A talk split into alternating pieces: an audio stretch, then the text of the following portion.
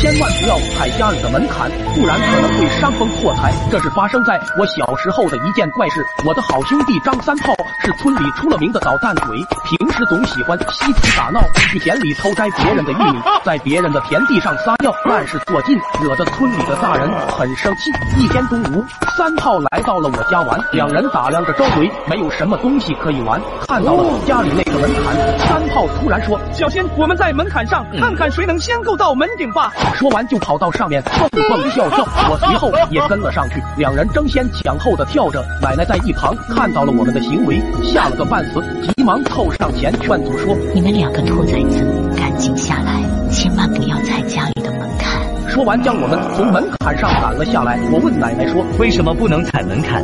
奶奶也说不上来，只是万分叮嘱我们千万不能踩。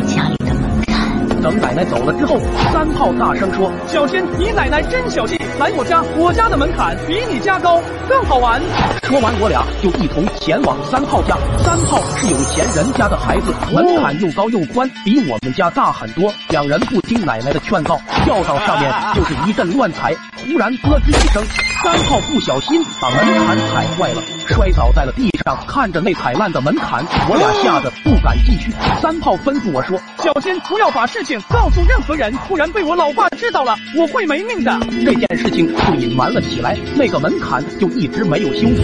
但过了好几天，三炮家却接连发生了不幸，老爸做生意失败，母亲突发重病离开了人世，三炮也得了场大病，卧床不醒。原本富有的家庭现在变得十分惨淡，家里变得破烂不堪，父子二人只能啃着窝窝头。突然有一天，一名高人路过了三炮的宅子，感觉到了屋内的不对，进去一看，发现了事情的根源。原本完美的门槛，现在已经破烂不堪。三炮父亲跪求高人解决，高人皱着眉头说：“门槛能防风聚财，若门槛破碎，需及时补损，否则将会伤风破财，家运不得好转。”三炮父亲大惊失色，原来这一切都是门槛的问题。但此时的三炮已经病入膏肓，不幸的离开了人世。